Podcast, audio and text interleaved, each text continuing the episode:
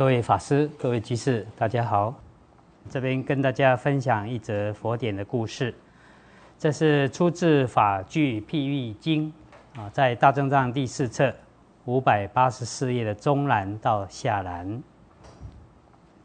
过去佛在世的时候，有一位修行人啊，在河边树下修行，经历了十二年，他的贪欲啊都没有去除，这心里妄想很多啊，不能够集中心意。虽然说呃在树下河边静坐，但是呢，经常贪着六欲啊，眼视色，耳闻声，鼻嗅香，舌。肠胃啊，身啊的触，心想种种的法啊，就是六根不收摄了啊。眼耳鼻舌身意都是在贪着色声香味触法。身虽然是静静在那边呢哈，但是他的心很放纵，不晓得游到哪里去了啊，都没有安宁止息的时候。经过了十二年，但是仍旧不能够得到。佛知道这一位修行人，呃，时节因缘差不多了，值得度化。佛就化成沙门到那个地方，啊，在树下跟他一起修行过夜。啊，隔了不久，啊，月亮升起来了，有一只乌龟从河中爬出来到树下。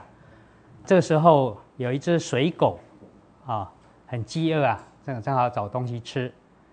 在法句譬喻经是翻成水狗，那在杂含一一六七经啊，它是翻成野干，啊野干呃形状像狗，那晚上叫声啊像狼一样啊，是野干，那很饥饿啊，找东西吃，哎碰到这个乌龟呢，就想要一口把这个乌龟吃下去啊，乌龟很快的把它的头、尾还有四肢啊都藏在这龟壳当中。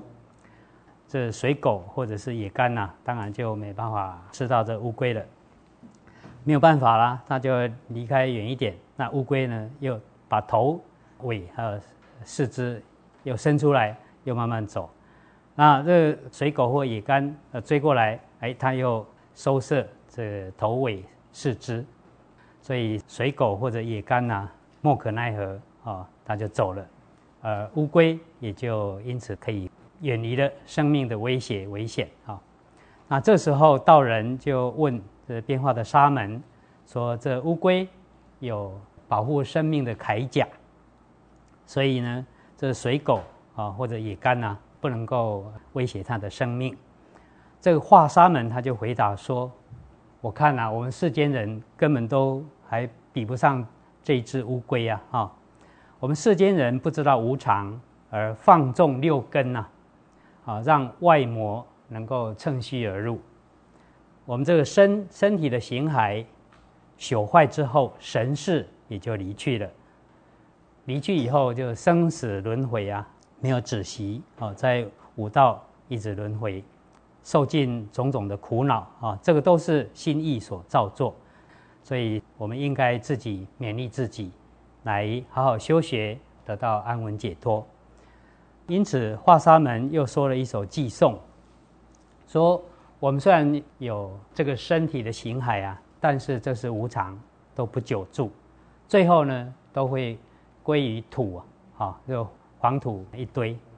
那形骸朽坏，神是远去，所以我们这样子短暂所记住的这个形骸，还有什么好贪着的呢？啊那心所行处，就是我们心不断的变化游走啊，心由行所到之处，来来往往都没有止境，而我们的念头又都是邪念、杂念、妄念，这样的不正的念头就会招来很多的过患啊。这个都是我们的心意所造，并不是父母所做。我们应该努力朝向正确的方向前进，来好好修福德，不要改变我们的心意，也不要退转。那这乌龟，哦，它收摄头尾，还有四肢，就像修行人一样，好要收摄眼耳鼻舌身意六根，要防疫如城。我们的信念呢，要好好的守住，就像呃坚固的城一样，好不要随便被这盗贼所入侵。我们不要被外魔所入，那必须要用智慧来跟魔对抗。如果我们有智慧跟魔对抗胜利的话，那就没有过患了。那比丘听闻这个化人所说的寄语，呃，贪念和妄想统统止息，呃，很快就就证得阿罗汉啊。他知道哦，这化沙门原来是佛世尊，就很恭敬的整理衣服来顶礼佛，呃，天龙鬼神大家都欢喜，嗯。好，那这个故事跟杂含一一六七经啊，在大正藏第二册。三百一十一页的下栏啊，可以互相对照啊。主要就是告诉我们要密护根门啊，要收摄眼耳鼻舌身意啊，不要放逸啊，要专注修定，还有修慧啊。好，我们大家一起共勉。